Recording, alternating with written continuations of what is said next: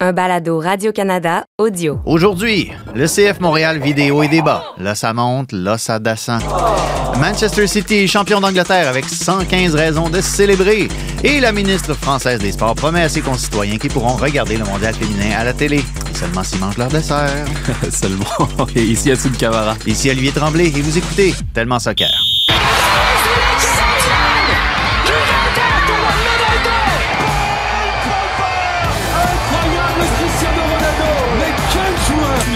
Doivent venir un jour au Real Madrid. A giant goal for Sky Blue. Evelyn Vianne looked to get the final touch right on the doorstep. Marcus Rashford. Oh, glorious! That is a special one. Ahí está que viene, viene, viene, viene, viene, viene,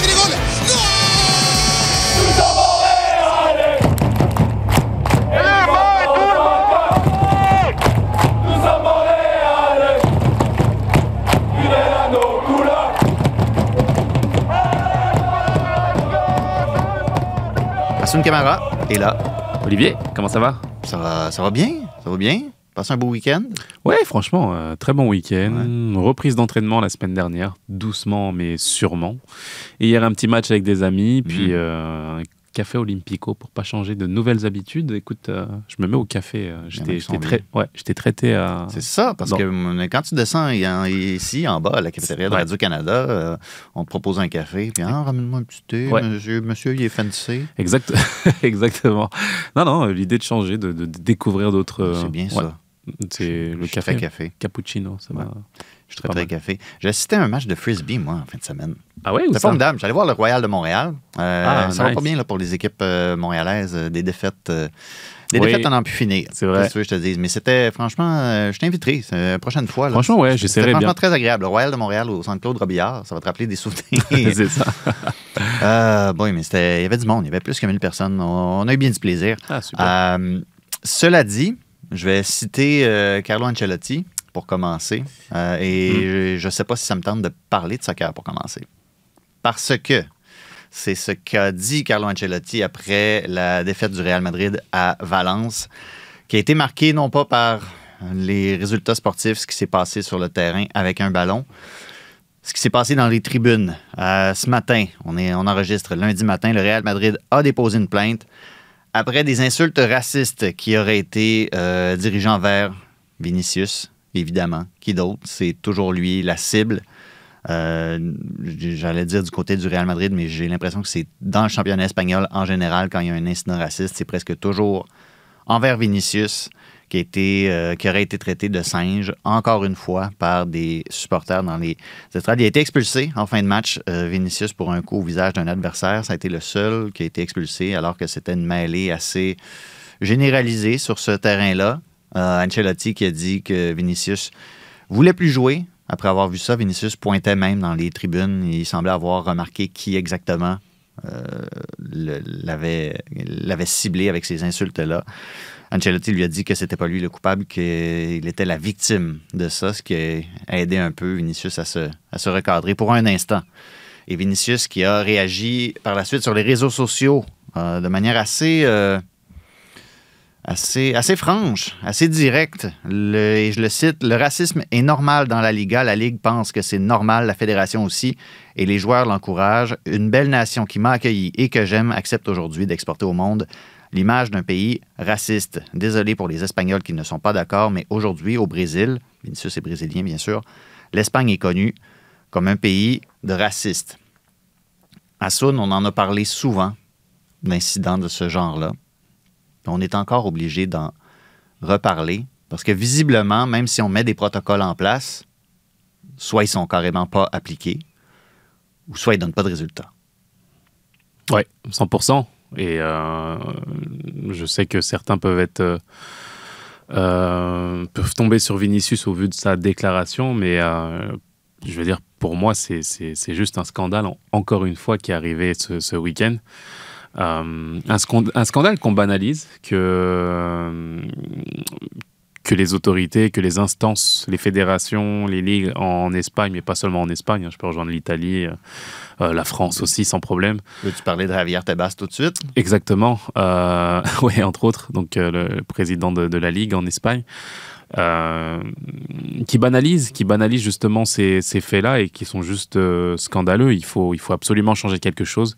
Il faut absolument changer quelque chose parce que tout ce qu'on a essayé, tu parlais de protocole un peu plus tôt, on a essayé d'en mettre en place, euh, de faire des campagnes de, publicité, de dire non au racisme. C'est ce qu'on nous demande quand on était joueur, bah, de, faire les promotions avant, avant, avant chaque saison de, de, la lutte contre le racisme. Mais ça s'en tient qu'à là, en fait. On se rend compte que concrètement, il n'y a absolument rien qui est mis en place et, qu'on permet il faut le dire que certaines ligues et fédérations permettent le racisme aujourd'hui. Lorsque tu vois des partisans euh, aller au stade juste pour aller euh, insulter des joueurs de couleur et euh, aller défouler leur haine, tout simplement, à, croire que c'est même un jeu. J'ai vu les images sur les réseaux sociaux hier, tu as l'impression que c'est voilà, c'est généralisé et que oui, on peut s'attaquer à ce joueur parce qu'il est fort, oui, mais parce qu'il est noir euh, surtout, et que c'est une façon entre guillemets de le déconcentrer, et c'est pas ça. très grave. Et ça, C'est toujours l'argument. C'est que c'est pas. On, on dit ça simplement parce qu'on veut le déranger, tout ça. exactement.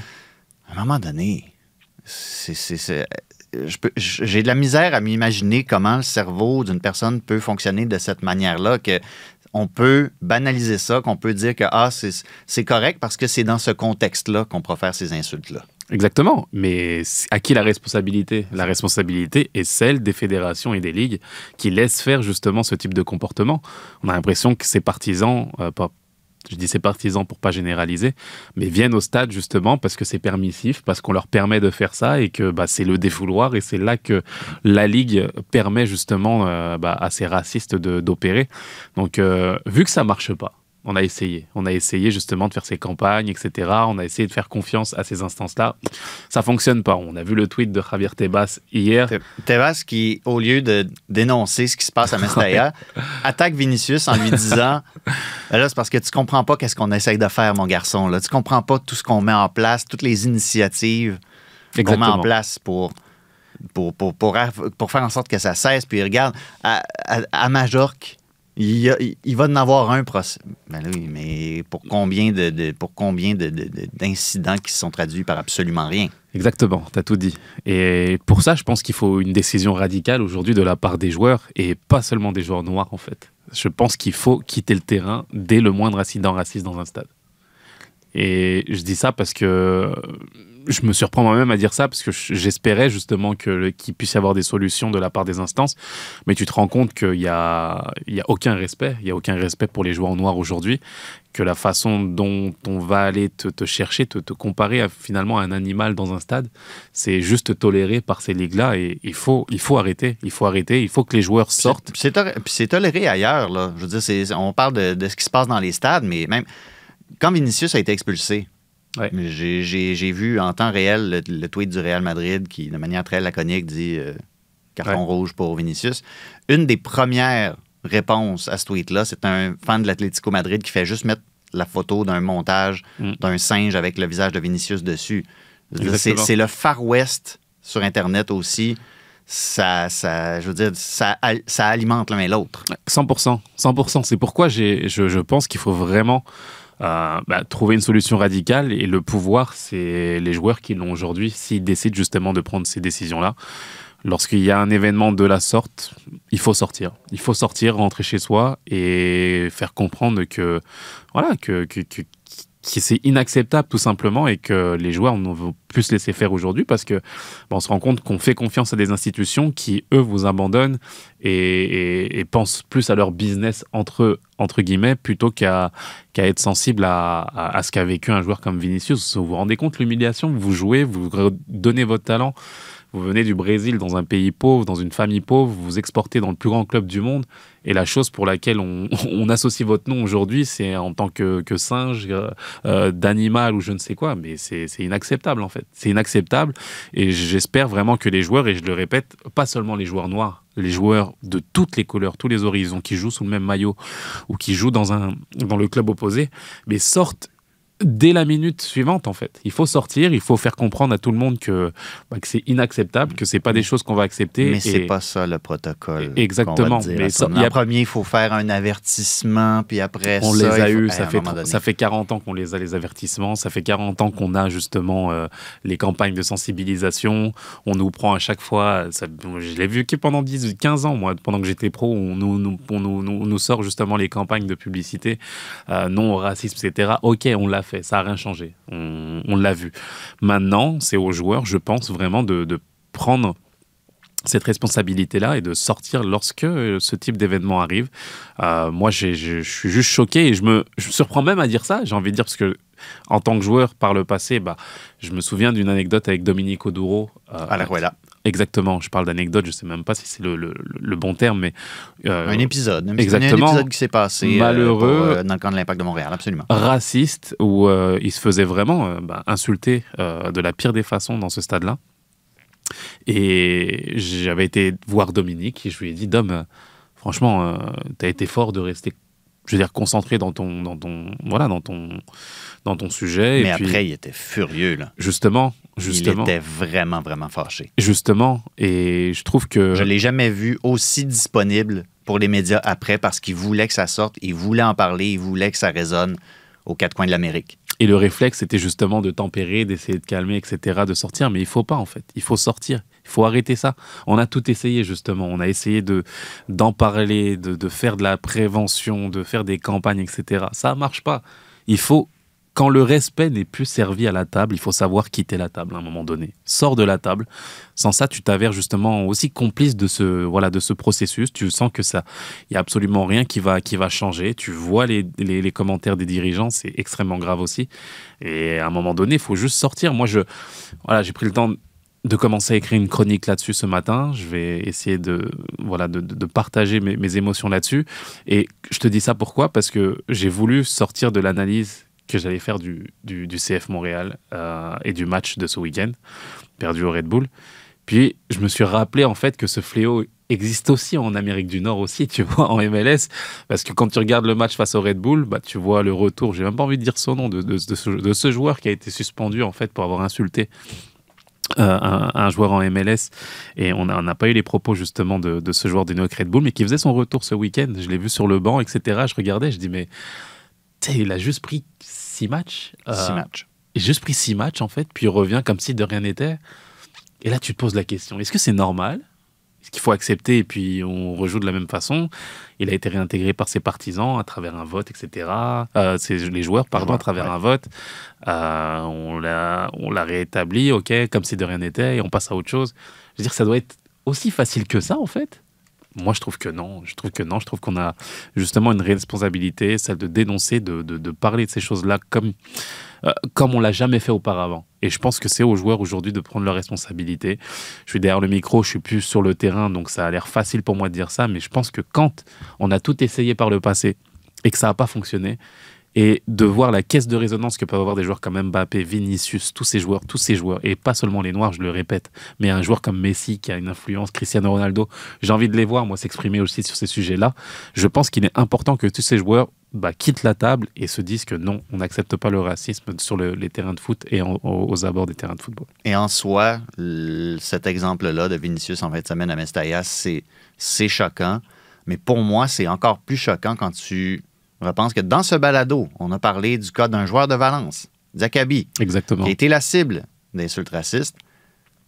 Et ça, ça n'a rien donné. Il a- il y a eu- on, on a dit qu'il y a faute de preuves. Mais Il n'y aurait pas de suivi là-dessus. Quel message est-ce que ça envoie aux supporters qui sont racistes parmi, les, parmi ceux de Valence? OK, ben, je peux faire à peu près n'importe quoi. Il n'y aura, pas de- il y aura pas de mesure punitive au bout. Exactement, exactement. Et ça, c'est là où je, je dénonce toute l'hypocrisie justement des, des ligues qui laissent faire. Ils laissent faire, ils utilisent justement ces, ces préceptes-là, mais il n'y a aucune conséquence concrète. Et puis, euh, tu te rends compte que c'est le business avant tout. Et puis, euh, et puis c'est bon, euh, le racisme, bah, c'est pas très grave. Voilà. C'est un, dossier qui évolue rapidement. Il y a eu des réactions de Luis Rubiales, Xavi, l'entraîneur de Barcelone, notamment au cours Ouais. de la matinée. On verra, euh, on verra comment ça s'articule au cours de la prochaine semaine. Tu as mentionné le match des Red Bulls. On va revenir rapidement sur cette semaine du CF Montréal. Van a analizar tous. tous bien analysé, on a donné des solutions. Il y a des fois que, que ça marche, il y a des fois que ça marche pas. Ça marchait six matchs affilés. Le dernier du match, euh, ça n'a pas marché comme on a, on a expliqué ou comme on a planifié. Mais l'autre équipe, il joue aussi. L'autre équipe, il a aussi avec un game plan, avec des qualités. Et, et sont, sont, sont des matchs serrés comme tous les matchs MLS. Ouais, tous les matchs MLS sont serrés. C'est serré au classement de la MLS aussi. D'autant plus que là, le CF Montréal, avait, avec deux défaites cette semaine, 3-0 à Cincinnati et 2-1 à New York, ben, Montréal était septième dans l'Est au début de la semaine, mais là, les Red Bulls, New York City, Charlotte, Ouais. Columbus, Orlando, DC, toutes ces équipes-là ont pris des points, au moins un cette semaine, ce qui fait en sorte que Montréal est 13e. Ouais. Maintenant, ça porte malheur. Ça porte malheur être 13e à Sun. On sentait dans la. En tout cas, moi, j'ai senti dans la composition euh, des, des- des deux formations à Cincinnati, à Cincinnati pardon, et à Harrison au New Jersey que peut-être qu'on sentait dans le cas montréalais que hum, les Red Bulls étaient une proie plus prenable un peu. Finalement, le- le- ça ne s'est pas articulé de cette manière-là. Comment est-ce que tu as senti euh, cette semaine-là du CF Montréal? On- moi, je les ai sentis exténués au bout. Oui, ça manquait justement de fraîcheur. On a l'impression qu'ils sont émoussés, euh, j'allais dire psychologiquement, parce que c'est vrai qu'on peut parler de physique. Moi, c'est pas spécialement le physique qui me- qui m'inquiète lorsque tu es sportif de haut niveau et que tu enchaînes les matchs. Au contraire, quand tu joues, tu t'entraînes un petit peu moins et tu es content d'être sur le terrain. Donc ça, il n'y a pas de problème. Mais c'est La charge mentale derrière Ouais, tout ça. c'est plus dans la charge mentale, dans, dans la répétition, dans, dans, dans les efforts à, à- à remettre. Et j'ai trouvé euh, irrégulier. Euh, et plus que ça, euh, si tu me demandes ce qui m'a le plus gêné, moi, dans ce match, et pas seulement euh, ce match contre Cincinnati aussi, je trouve que derrière, on prend des risques, mais qui sont totalement démesurés, en fait. Je trouve qu'on est trop joueurs. Je trouve que euh, l'idée, justement, de- d'essayer de, de- voilà, d'amener de la qualité, de, de, de, prendre des passes euh, osées, il n'y a pas de problème. J'étais d'ailleurs un joueur moi-même qui, qui, qui était dans ce style-là. Je me mordais les lèvres. c'est ça, donc c'est difficile d'incriminer les, les défenseurs, mais je veux dire, quand tu prends autant de risques, je pense euh, à Waterman, je pense à Campbell aussi, qui, qui a fait une super action face, euh, face à Toronto, qui nous a permis justement d'aller chercher ses points, et il a fait un super match. Mais cette action-là masque aussi le fait qu'ils prennent des risques démesurés, qu'ils perdent des ballons, mais où, où je me dis, mais tu peux pas, en tant que défenseur central, perdre autant de ballons de cette façon-là. Là, t'es t'es pas un milieu de terrain offensif. Tu dois amener une certaine sécurité et tu dois, tu dois, tu, tu dois jouer sans, sans, sans, sans donner autant de, autant de, de, de chance à l'adversaire. On a parlé beaucoup de justement du pic émotif après cette semaine-là contre Toronto. Ouais. Un piège à éviter, est-ce qu'ils sont justement tombés dans le piège? Tu Ouais. te vois plus beau que tu es, puis tu peux prendre davantage de risques et tout ça. C'est Tu- un peu la lecture que tu fais. Exactement. Entre, il y a, il y a une différence en fait entre euh, la confiance que tu peux avoir justement en gagnant dans ce type de prestation et l'excès de confiance qui te fait déjouer des fois et, et qui, qui, qui vous punit cash en fait. Tu vois, tu peux pas, tu peux pas arriver à, à avoir beau- énormément d'incertitudes de cette façon-là et c'est ce qu'amènent ces défenseurs. Alors il y a de la qualité, il y a de la volonté de jouer. J'a- J'admire ça, mais il faut mesurer justement cette prise de risque, surtout à l'extérieur où t'enchaînes deux matchs de cette façon-là. Tu sais que ça va jouer à très très peu. Tu sais que New York est une des meilleures défenses. euh, bon, offensivement c'est compliqué, mais une des meilleures défenses de la ligue aussi. Tu sais, ça va jouer sur des détails. Et je trouve que le, le CF Montréal est trop permissif, fait des erreurs euh, graves. Euh, à l'instar de, je parlais de Waterman aussi, j'ai parlé de Campbell, mais je peux parler de Waterman aussi, où il marque ce but, c'est très bien. C'est un Mais- but pour se racheter un peu. mais c'est ça, c'est que derrière, tu, tu te rachètes d'erreurs défensives que tu donnes finalement, alors que ta première fonction, c'est de voilà d'amener de la sécurité et de te dire que voilà derrière, on fait pas on fait pas d'erreurs. Et, et je trouve que en ce moment-là, on, on paye cash les, les, les micro détails et c'est c'est ce qui fait la différence. Qui aurait besoin de souffler un peu? Là? Qui aurait besoin de, de s'asseoir un instant puis de, de réfléchir à ce qu'ils ont fait? Ah, écoute, euh, moi, j'ai- Chouanière, par exemple, j'ai bien aimé euh, son excellent début de saison. Je trouve qu'il est un petit peu emprunté, par exemple, euh, sur les, les derniers matchs. En termes de flamboyance, c'est un petit peu moins fort.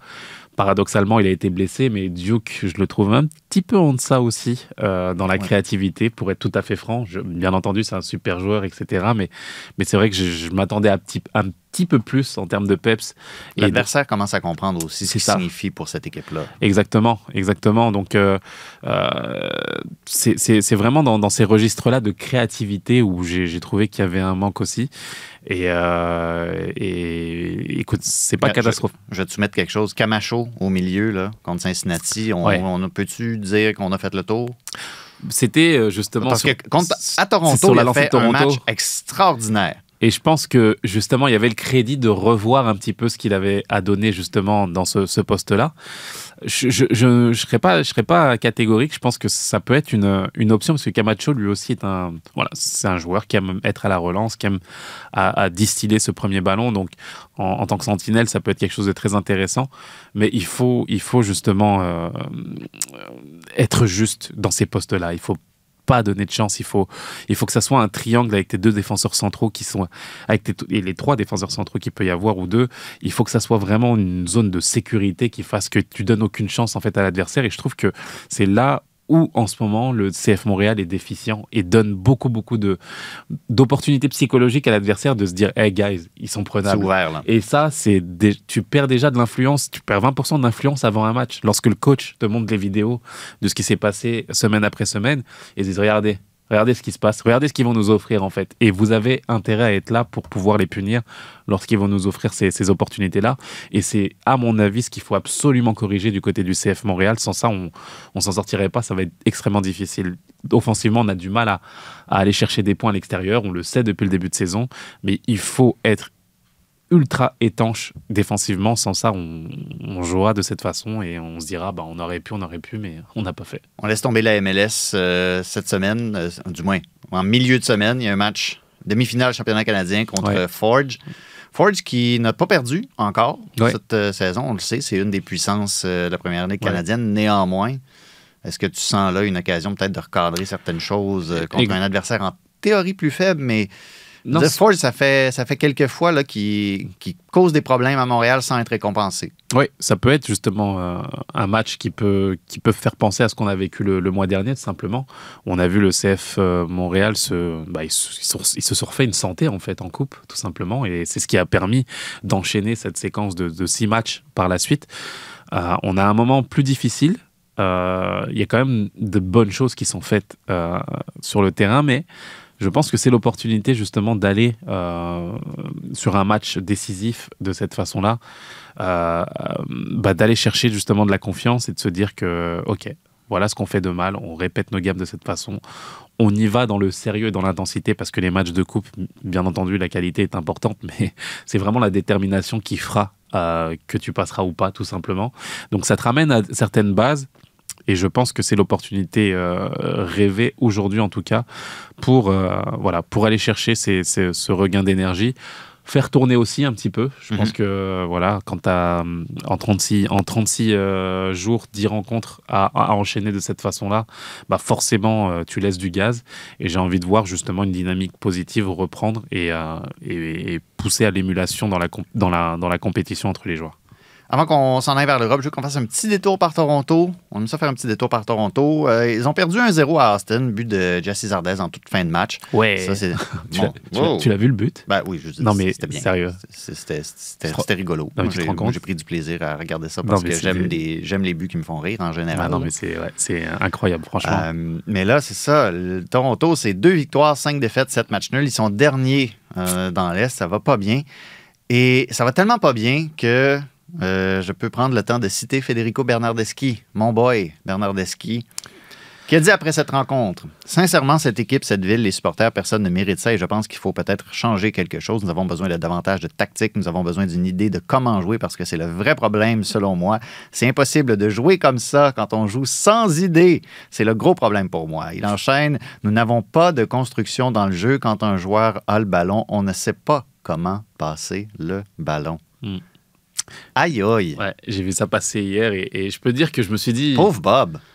Bah, pauvre Bob, je suis surpris qu'un joueur de MLS puisse s'en prendre ouvertement à, à son entraîneur et c'est pas n'importe quel entraîneur, il faut le dire là. C'est quand même un, C'est un demi-dieu C'est un gros gars, là. Ouais, c'est un gros gars dans la ligue. Et je me demandais déjà, c'est comment il peut encore être là au vu des résultats qu'il a avec cette équipe, cet effectif, ce, euh, cette masse salariale? C'est juste incroyable en fait qu'il ait en- encore autant de crédit. Et je pense que ce qu'il sauve, c'est bah, son nom et sa, voilà, son, son historique avec la MLS. Je vais aller voir Et- sur le Twitter du Toronto FC au cas où il a été mis à la porte pendant qu'on enregistre. Je t'en prie. C'est ça. Et, et- et franchement, euh, bah, tu, tu peux être que d'accord avec le- la- la- l'honnêteté, la, sincérité qu'a le Bernardeschi aujourd'hui. Je veux dire, quand tu les vois jouer Toronto, tu te demandes, mais c'est c'est pas possible d'afficher ça en fait euh, euh, sur un terrain de, de- haut niveau. Tu as, des joueurs qui sont totalement perdus, tu as beaucoup beaucoup de qualité, mais individuelles aussi. Tu as un Insigné aussi qui, je sais pas, je l'ai dit la semaine dernière, mais je pense qu'il est, il est en MLS que Messi était au PSG. En fait, il, il- il- a l'impression de pas être heureux dans, le, dans, dans ce projet-là. Je veux dire, à un moment donné, il faut juste prendre des décisions. Prendre des décisions, euh, bah les bien entendu l'entraîneur, parce que c'est le premier responsable, c'est lui qui fait ses choix. Mais si tu vois un Insigné, par exemple, qui est juste pas content, qui fait de l'attitude à chaque match, euh, qui s'en prend aux partisans en plein, je veux dire au stade Saputo, faut voir qu'Insigné, il s'en prenait aux partisans et il échangeait avec les partisans pendant le match. disant- mais Mais- jaser. c'est ça. Voilà, mais il y a un match en fait à faire. Et Quoi? c'est ça exactement. Et, et, et là, des performances à donner. On peut pas investir autant d'argent sur toi et montrer cette, cette nonchalance à chaque match de, de cette façon-là, c'est pas possible. Donc, euh, à Bradley de prendre ses, euh, ses, ses- ses- ses- ses décisions et puis. euh, et puis de, de- de sortir de, de- de ce qu'ils nous font là en ce moment, c'est c'est c'est juste pas à la hauteur en fait de, du potentiel qu'a cette équipe là. C'est pas possible. Mon directeur de nouvelles, Bob Bradley, a encore un emploi. Tu as mentionné Insigné, on a, par- on a cité Bernard Deschi. Ça m'amène à la question qu'on avait posée euh, à nos amis sur les réseaux sociaux cette semaine. On voulait savoir quel joueur en MLS vous avez le plus marqué. Là, bon, il y en a beaucoup qui ont nommé des joueurs de Montréal. Ça, je trouve, je trouve c'est tricher un peu. Il y a même quelqu'un qui t'a nommé, Assun Oh. Camara. Ah oui. C'était une collègue de Radio-Canada. Ah. Mais euh, mais il, y a eu, il y a eu quelques bonnes réponses, euh, puis euh, certaines que je n'attendais pas nécessairement. Michel, Cédric et Stéphane qui ont mentionné Thierry Henry. Euh, ça, j'ai accepté parce qu'il a joué pour les Red Bulls. Oui, il a entraîné Montréal, mais il a joué pour les Red Bulls. Franchement, quand, surtout quand il jouait contre Montréal, hein, on l'a vu mettre des buts contre Montréal. Je me souviens encore du Mm. premier déplacement Ouais. au New, York, au New York Red Bulls en 2012 et Jesse Marsh qui avait dit après le match, chaque fois qu'il a touché au ballon, il nous a tués. Puis Ouais, ça. ouais, franchement, ouais. Il dégageait un truc sur le terrain. Il... J'essayais de lui parler pour lui dire hey, calme-toi un peu. Laisse-nous tranquille un peu. Mais franchement, quand il avait en- quand... Thierry, quand il avait envie, il pouvait faire mal à l'adversaire quand il voulait, en fait. Donc, euh, ouais, lui, c'est un des joueurs qui nous a, qui nous a fait mal. C'était quelqu'un. Ouais. Martin qui parle de David Beckham. On en a parlé la semaine dernière un peu. Euh, Effectivement, Beckham, je veux dire, dans toute l'histoire de la Ligue, c'est sans doute un des joueurs les plus importants, sinon le joueur le plus important. Il a changé un peu le paradigme. Euh, quand, à son arrivée, je veux dire, la, la règle du joueur désigné était, était nommée après lui. Ouais. dire, on parlait de la règle Beckham. C'est- quand même euh, assez significatif. Euh, ça, je ne l'ai pas vu venir parce que, bon, c'est devenu une vedette plus tard, pas mal, une plus grande vedette que ça, parce que François et Michael nous parlent d'Alfonso Davies. Et c'est vrai, c'était le fun de le voir grandir en MLS, mais c'est pas comme si Alfonso Davies avait éclaté la ligue à ce point-là. C'était un excellent jeune prodige Jeune qui, talent, ouais. qui faisait des trucs euh, intéressants, mais de le voir arriver dans une autre stratosphère au Bayern puis le faire de cette manière-là, Ouais. ça, ça a été une grande réussite pour la ligue. là. Non, 100%. Et puis, je pense que c'est vrai qu'il n'a pas explosé aux yeux du monde à Vancouver, mais je veux dire, nous, en tant que joueurs, lorsqu'on. Je veux dire, quand je jouais contre lui, euh, je regardais, je me disais, il a quand même 16, 16, 16 pas- tu sais, il a quand même des qualités, là, le, le- le petit, là, tu te dis, mais, sais, il dégageait une maturité, une, une volonté de, de jouer, d'aller vers l'avant. Je, je me souviens de ses combinaisons avec Kai, avec Kai Kamara, tu te dis, mais attends, mais il a, il a à peine cet âge-là, c'est pas possible, tu vois. Donc, tu Eh voyais quand même possible. un, ouais, un gros potentiel, ces joueurs-là, et puis t'étais pas surpris par, euh, par son évolution par la suite. hein. Jean-François qui parle de Drogba avec nous, c'est un pr- partisan de CF Montréal, logiquement, et Jovinko contre nous. Jovinko, là, Ouais. En termes de, de joueur qui, qui est venu jouer à un âge vraiment raisonnable, puis qui avait encore la qualité, qui a amené son équipe à un autre niveau, Jovinko, c'est pas mal dans. C'est pas mal ça. C'est pas mal ça. Mario qui parle de oui Beckham, mais de Chris Wondolowski. Et ça, Ouais. j'aime ça qu'on mentionne Chris Wondolowski parce que c'est un peu c'est un success story en MLS. Un, un gars qui, qui, qui, qui, qui- qui a juste bûché dur pour en arriver où est-ce qu'il était. Puis bon, oui, sur la scène internationale italienne, Coupe du Monde, puis ça n'a pas été exactement comme il l'aurait souhaité, mais Mm. dans, dans le championnat, c'est c'est quand même un personnage important, Chris Wondolowski, Ah, pour ce qu'il représente. Hein. Franchement, il était fort. Il était fort et tu sais que tu savais à chaque fois que le danger allait venir de lui. On jouait des matchs serrés à chaque fois euh, contre son équipe à, à Saint-Trocé. Et puis tu te dis, mais tu regardais, tu te dis, mais je veux dire, il a aucune chance, mais on sortait du match, il, est- il sortait avec deux buts de cette façon. Tu sens qu'il est entre guillemets pas brillé. Donc euh, ouais, c'est des, des attaquants euh, 100% pure level, ça, pas de problème. Toi, tu aurais, répondu quoi à cette question-là, le joueur de MLS qui t'a le plus marqué? Franchement, euh, c'est pas un attaquant. Euh, c'est Niakbi qui aujourd'hui à, à Columbus. C'est Mmh, spécial, mais lorsqu'il était à Portland, je l'ai trouvé oh, d'une force et d'une, puissance au milieu de terrain. où Il faisait la différence à chaque fois. On se disait, mais c'est pas possible. Ce, ce gars-là, là, je le voyais forcément jouer euh, en, en Europe facilement, vraiment. Je pense qu'il aurait pu jouer dans des, dans, des, dans des gros clubs en Europe, mais il a fait des choix de vie différents pour des raisons familiales, il me semble. Et euh, celui qui m'a le plus marqué aussi offensivement, bah, il a joué avec nous. Et c'est ça. Je vais tricher aussi. Et pour moi, c'est Justin Mapp. Je, je- je suis- Ouais. je suis fan de Justin. Et puis, euh, Le Mississippi Mudcat. ouais. Et franchement, c'est un des joueurs les, les plus, les plus brillants avec qui j'ai joué et contre qui j'ai joué, que ce soit en Europe ou ici. il était fabuleux. Moi, mon homme, c'est Graham Zusi. Ouais. Tu sais, demi- la période 2012, 13, Ça, 14, là, Kansas City, là, c'était, là, je veux dire, il n'est plus l'ombre de Plus lui-même, là. offensif. Donc, euh, Mais oui. il, était, il était quelque chose à l'époque. l'époque plus offensive. Moins la- latéral, ouais, ils l'ont- ils l'ont repositionné par la suite. J'ai pas aimé ça, moi. C'est ça, je le préférais plus offensif, mais c'est vrai qu'il donnait, il Ah, donnait je- quelque chose de, l'adorais. de- de très impressionnant aussi. Ouais. Je l'adorais, absolument. On va aller le faire, notre tour, en Europe.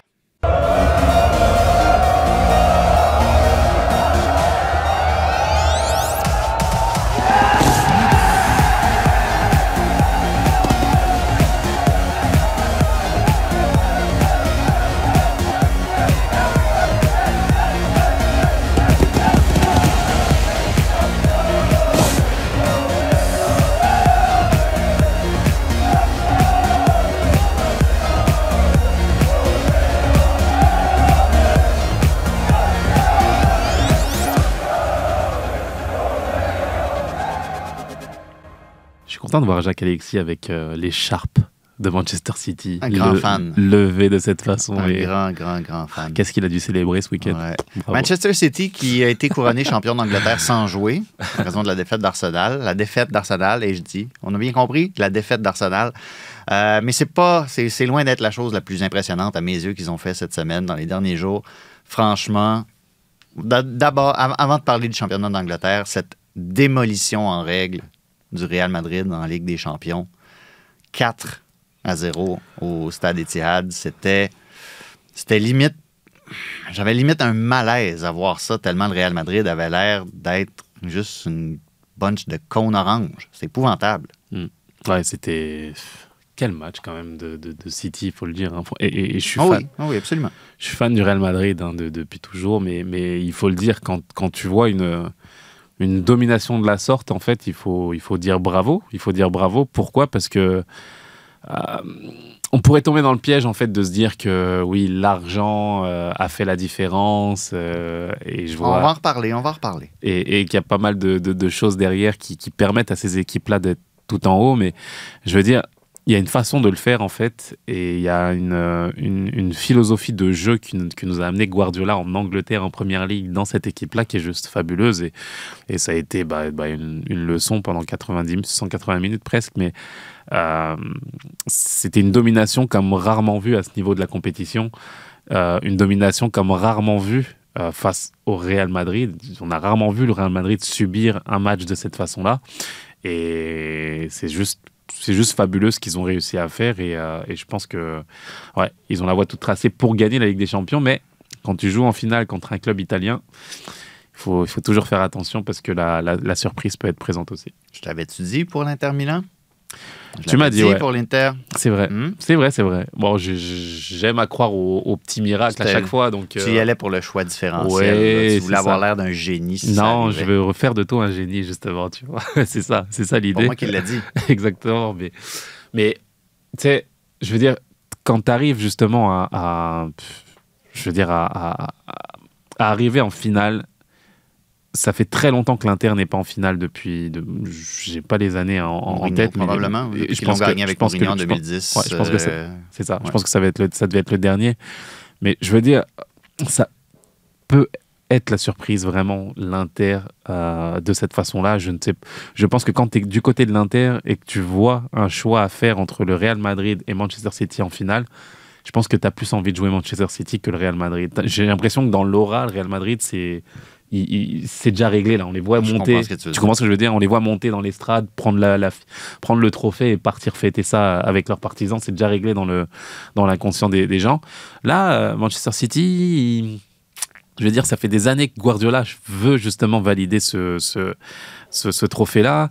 Je pense que ça fait, ça fait dou- quoi, 12 ans, plus de 12 ans qu'il n'a pas gagné la Ligue des Champions, le dernier avec, Ça euh, le, fait longtemps. ça fait avec le. Barça aussi.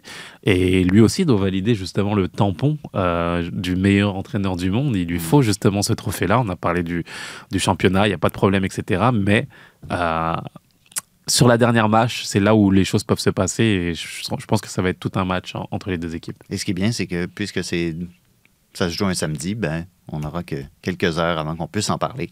C'est ça. De cette finale dans un tellement soccer du lundi.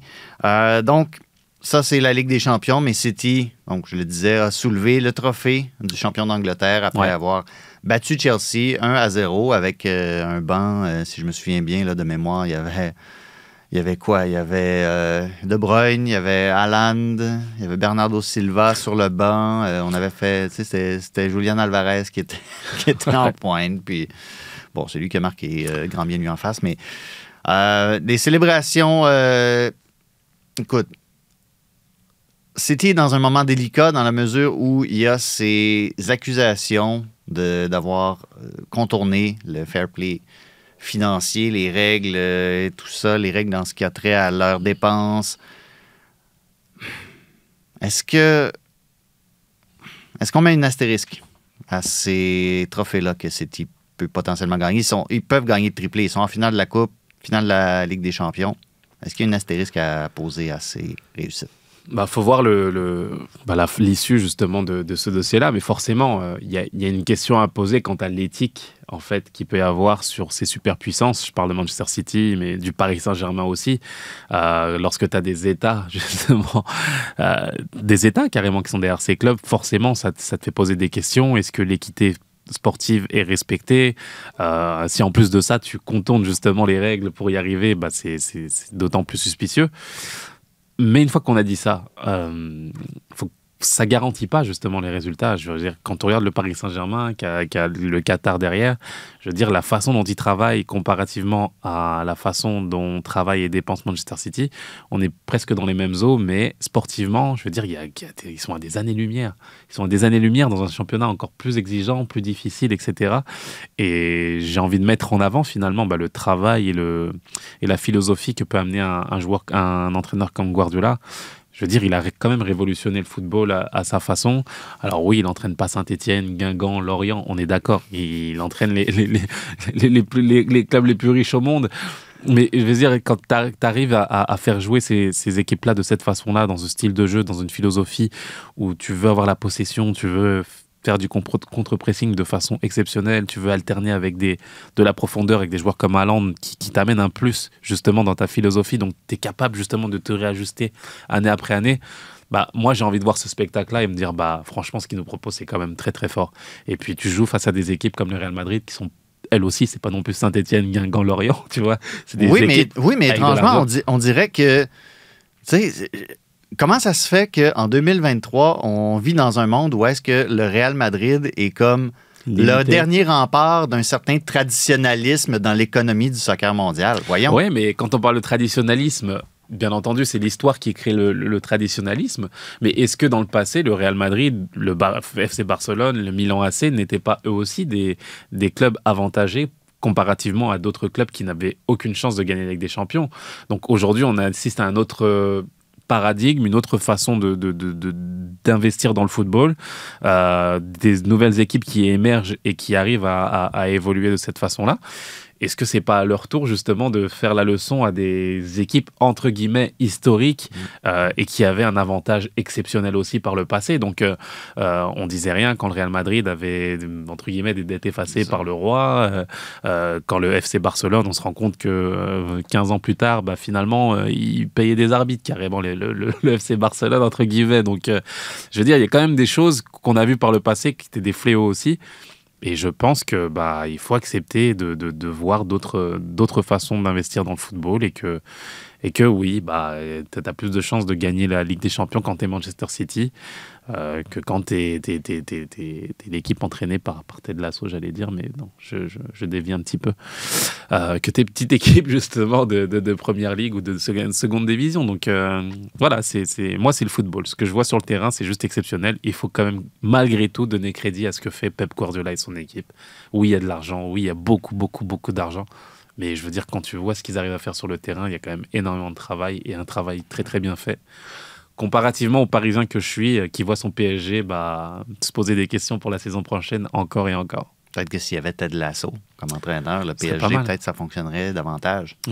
la- la- la Tu pouvais, tu pouvais parler de tout ça sans nécessairement manquer de respect envers le AFC Richmond. Exactement. La Il y, a quand même un, il y a quand même un gardien là, qui a joué pour ton club, Asun Kamara. C'est vrai. Il y a des belles idées qu'il y aurait eu. Peut-être, c'est la tactique du foot américain, là, tu sais. Tac, tac. Ouais. Petit passage et puis. Attends, à- à- d'arriver à la saison 3, tu vas voir que ça. Ouais. Asun est seulement à la saison 2, les amis. Alors, euh, pas de Exactement. S'il vous plaît. Hein? Parlant d'investir, parlant d'investir dans le soccer, on va parler de dro- droit télé un petit peu. D'abord, je pense qu'il faut pas paniquer, ça va venir. Il y a encore un petit peu de temps. Il y a des difficultés structurelles parce que c'est un dossier où euh, la période de l'année 20 juillet, 20 août est pas géniale. Elle a malheureusement été décalée par la FIFA au nom Quand c'est la Coupe du Monde masculine, c'est pas un problème. qui hein. finalement n'a pas eu lieu. Donc ça Mm. c'est quand même pas terrible. Les horaires sont pas très propices puisque ça voudra dire des rencontres à 10 heures. Il y a plusieurs matchs heureusement des, des, des, des- de l'équipe de France féminine qui seront à midi. Donc euh, côté FIFA, c'était pas génial sur la- ces paramètres-là. De l'autre côté, il faut que nos diffuseurs comme ils s'y sont engagés vis-à-vis de moi, ils y aillent en faveur du foot féminin. Et sans doute qu'ils relèvent un petit peu leurs offres aujourd'hui pour que chacun fasse une part du chemin, même si le chemin à faire par l'une et l'autre partie n'est probablement pas tout à fait équivalent. Moi, j'ai confiance dans les diffuseurs. J'ai échangé avec un certain nombre d'entre eux déjà. C'est une équipe formidable qui a un potentiel de faire une grande chose avec Mm. Hervé Renard et moi je prends l'engagement qu'il y aura bien une retransmission En clair évidemment euh, pour nos pour nos joueuses La ministre euh, des Sports, ta ministre des Sports française, Amélie Oudéa-Castrea, qui, euh, visiblement, autour de la table, hein, on s'étonne qu'une Coupe du Monde puisse avoir lieu l'été. Je pense que c'est un concept euh, totalement novateur. C'est les vacances. Hein? C'est ça. C'est pas, pas le droit d'avoir des, des tournois majeurs pendant l'été. exact. Comme le, le- le Qatar, c'est Ouais. c'est ça. C'est ça la nouvelle réalité maintenant. Exactement. Euh, mais bon, elle était invitée pour notamment parler des, des Jeux olympiques à France Inter, mais aussi euh, pour parler de cette question des droits télé du mondial féminin qui euh, s'amorce cet été. Oui, oui, cet été en Australie et en Nouvelle-Zélande. Euh, parce que la FIFA n'est pas satisfaite des euh, sommes qui sont offertes par les diffuseurs des grands pays européens pour retransmettre euh, les matchs. Selon le quotidien Le Monde, les propositions vont entre 2 et 4 millions d'euros. La FIFA souhaiterait plus entre 8 et 10. Donc, il y a quand même un bon chemin à faire. Mais la ministre, on l'a entendu, garantit que les matchs vont être diffusés en France. Malgré tout, on est à deux mois de la compétition. On est encore dans cet imbroglio-là. Quel imbroglio, oui, là. Ça n'envoie pas le meilleur des messages, Assoun. Non, pas du tout. Euh, c'est même inquiétant. Moi, je la vois, Ah je la vois très très euh, sereine en fait à, à travers ces discussions, mais euh, Il va falloir que tu restes ici pour regarder les matchs. Tu pourras pas aller faire un petit tour euh, exactement. chez les amis. Non, non, euh, moi je trouve ça inquiétant, euh, inquiétant, et tu, tu te rends compte là encore qu'il y a, je veux dire, toujours des, ce même type de difficultés en fait qui érodent autour du, soccer féminin. On avait parlé justement des audiences et de, la manne financière que pouvait amener justement le soccer, féminin lors de la dernière Coupe du Monde en France. Euh, bah, tu te rends compte que le, le- y avait quand même du monde devant la télé pour regarder justement euh, les femmes jouer. Et je comprends pas qu'il y ait aujourd'hui pas de diffuseur à deux mois à peine du début de la compétition. Euh, là, tu rentres en... énormément dans l'urgence là. Donc je sais pas quelle solution ils vont, ils vont arriver à trouver. Je sais pas s'ils vont essayer d'engager le, le service public parce qu'elle a l'air sûre d'elle justement de, de, de, de- de- Ouais, tu crois?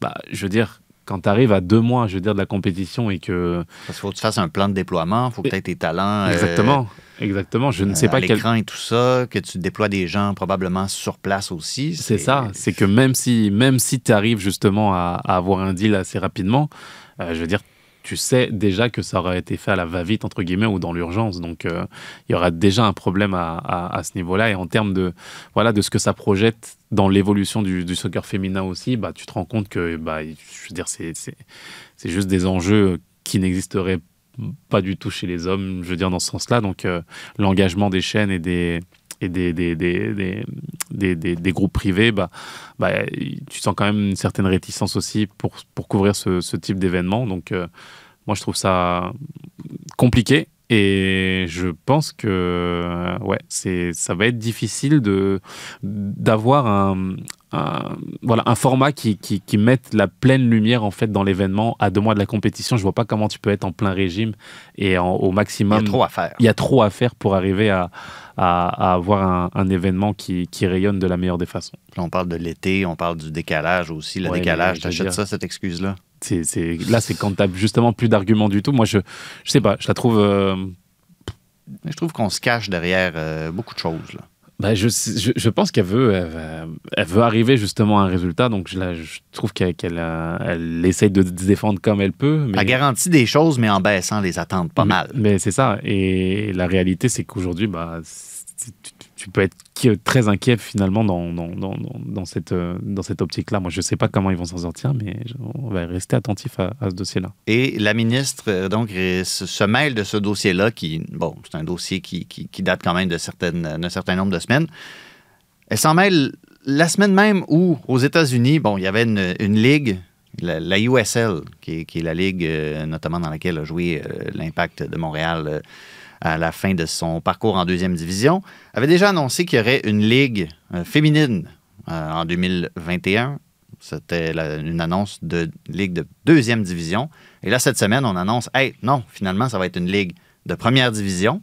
Donc, rival à la NWSL en théorie. On va avoir un calendrier qui va s'échelonner de l'automne au printemps avec une pause un peu dans l'hiver.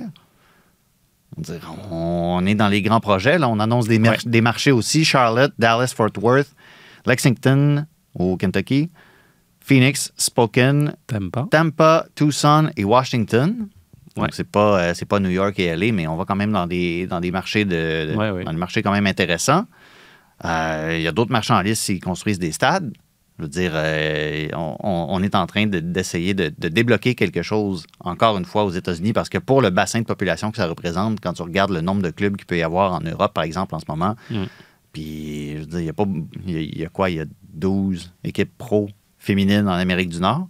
Là, on en rajoute davantage, mais le danger là-dedans, peut-être, Rasson, puis je veux t'entendre, c'est oui, on veut créer des occasions, mais est-ce que on n'essaie pas de donner un trop grand coup trop vite? Est-ce qu'il y a un danger là? Forcément, dans tout projet où tu as l'impression que ça arrive rapidement, il y a toujours une prise de risque qui est, qui est là. Mais moi, personnellement, j'ai plus envie de voir ce type d'action que plutôt l'inverse, l'inaction et le, le fait de, voilà, de rester sur, euh, sur ce qu'on a connu par le passé. On sait que par le passé, ben, on, je veux on a parlé de, de balado en balado sur, sur le fait que le, soccer féminin n'était pas considéré, qu'il n'y avait pas d'ambition et de prise de risque, justement prise euh, par des, voilà, des, des, groupes privés ou des, entrepreneurs ou des, patrons, des présidents justement de clubs. Donc voir ces initiatives-là, moi je trouve, je le vois plus d'un côté plus intéressant, franchement de façon positive. Je trouve qu'il y a une émulation qui peut se faire aussi entre les compétitions euh, quand on voit justement que des- il y a d'autres- groupes qui, est, qui qui émergent, bah forcément, ça te remet en question aussi. Ça te montre que voilà, tu dois continuer à évoluer, continuer à progresser, investir dans ta propre ligue aussi. Donc moi, je le vois plus d'un bon oeil en espérant que voilà que ces dossiers-là soient euh, très très bien ficelés et que ça permette justement d'avoir une compétition euh, sur le long terme, clair, net et précis. Parce que euh, ce que je vois aussi dans la réalité justement de de l'Amérique du Nord, c'est qu'il y a eu beaucoup de changements aussi dans les compétitions. Tu parlais de USL pour les pour l'époque, euh, pour les garçons aussi, c'est transformé en NASL aussi. Il y a eu beaucoup, beaucoup de changements de nom, d'organisation, où les clubs avaient à changer aussi de, de- de ligue aussi. Ça a été le cas pour l'Impact de Montréal par le passé. Mais USL a quand même l'air d'avoir les reins relativement solides. ça. Puis il y a des gens compétents en place. Je pense à Amanda Van Der Voort, Ouais, bah, notamment du côté féminin. C'est ce qu'on espère justement, que, que, qu'il y ait justement bah, un regard sur le long terme, que, la, la- que cette compétition-là soit structurée et qu'elle permette bah, de, de- d'aller vers l'essentiel, tout simplement, de faire grandir le, le soccer féminin encore et, encore et toujours. En tout cas, s'il y a des diffuseurs en France qui sont intéressés à diffuser cette euh, compétition-là, vous pouvez écrire à la USL. On veut mettre ça en marche en août 2024. Hein? On ne sait jamais, vous avez le temps. Vous n'avez Ouais. pas deux mois pour ficeler vos plans. Exactement. Euh, et nous, on a une semaine pour ficeler nos plans pour le prochain balado. Peut-être parler à Christine Roger de son essai à Tucson qui doit euh, tirer à sa fin, je ne sais pas. Euh, ça a l'air de bien aller, visiblement, puisque l'équipe la garde Ouais. depuis quelques semaines maintenant. Donc, donc voilà, on, on espère avoir des nouvelles de ça très bientôt et on l'embrasse. Assoud, merci beaucoup. Un plaisir. Merci Olivier. Merci à vous de nous avoir écoutés, par regardés sur YouTube et sur Radio-Canada Audio. Merci aussi à l'équipe euh, qui, encore une fois, embellit ce studio de semaine en semaine. Merci à Jacques-Alexis derrière la console. On se retrouve la semaine prochaine pour un autre Tellement Soccer. Sur tous les terrains et sur tous vos appareils. Radio-Canada Sport. Écoutez les meilleurs balados sur l'application Radio-Canada Audio.